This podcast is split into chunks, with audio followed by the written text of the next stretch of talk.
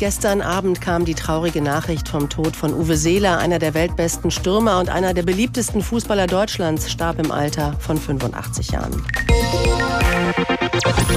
Uwe Seeler ist einem ja nicht nur wegen seiner sportlichen Leistungen ans Herz gewachsen, auch menschlich war er eine herausragende Persönlichkeit, bescheiden, bodenständig, dem HSV immer treu verbunden, auch nach seiner Spielerkarriere und einer, der Uwe Seeler von Kindesbeinen an bewundert hat und durch und mit ihm auch zum Fan des HSV geworden ist, ist unser früherer ARD-Sportkollege Gerhard Delling.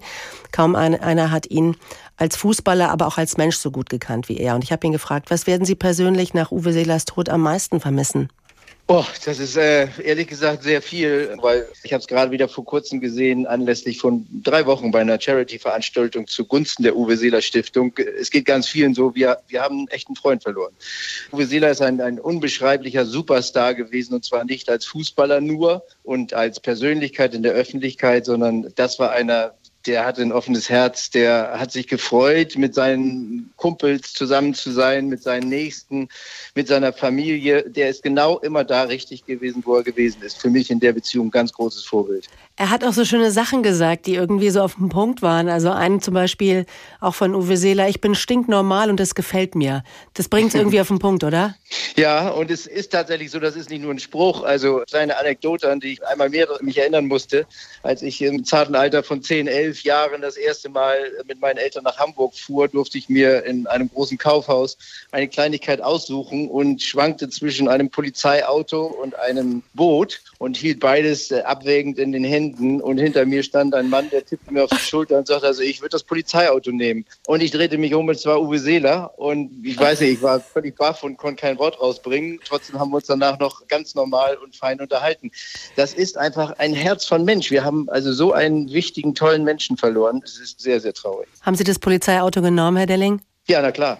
Sie haben ihn auch porträtiert. Was genau zeichnete den Menschen Uwe Seeler aus? Also die Bescheidenheit, die Bodenständigkeit, das, das haben Sie schon kurz erwähnt, das hat vielen imponiert, dafür haben ihn alle geliebt. Aber was genau war es eigentlich? Ja, Bodenständigkeit umfasst ja eigentlich auch noch viel mehr. Es ist ja nicht nur da, dass er im Norden geblieben ist und dieses großartige Angebot da von Inter Mailand damals von über 1,2 Millionen D-Mark ausgeschlagen hat, sondern das ist einzigartig, finde ich bis heute, dass ein Mensch da, wo er gerade ist, immer am richtigen Ort ist. Und selbst jetzt in den letzten Monaten, vor allen Dingen aber auch in den letzten Jahren nach seinem schweren Autounfall, äh, wo er unverschuldet im Elbtunnel tatsächlich fast schon dem Ganzen zum Opfer gefallen wäre, hat dieser Mann ganz viel gelitten körperlich, aber er hat es nie ausgestrahlt. Und wenn er darüber gesprochen hat, dann hat er sich selbst fast darüber lustig gemacht. Er hat so eine emotionale Intelligenz, also für mich immer ein Beispiel. Und er war auch Zeit seines Lebens sehr glücklich mit einer Frau, mit seiner Frau Ilka.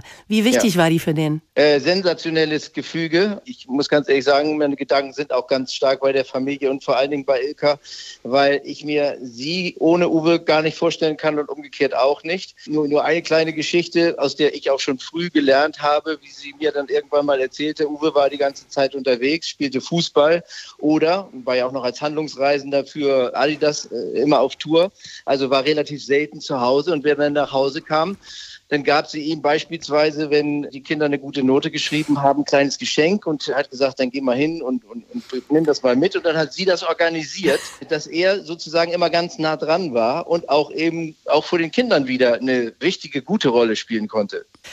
Was würden Sie über Uwe Seelers Rolle und Bedeutung für die Entwicklung des deutschen Fußballs äh, sagen? Also natürlich auch vor allem für seinen Herzensverein, den Hamburger SV.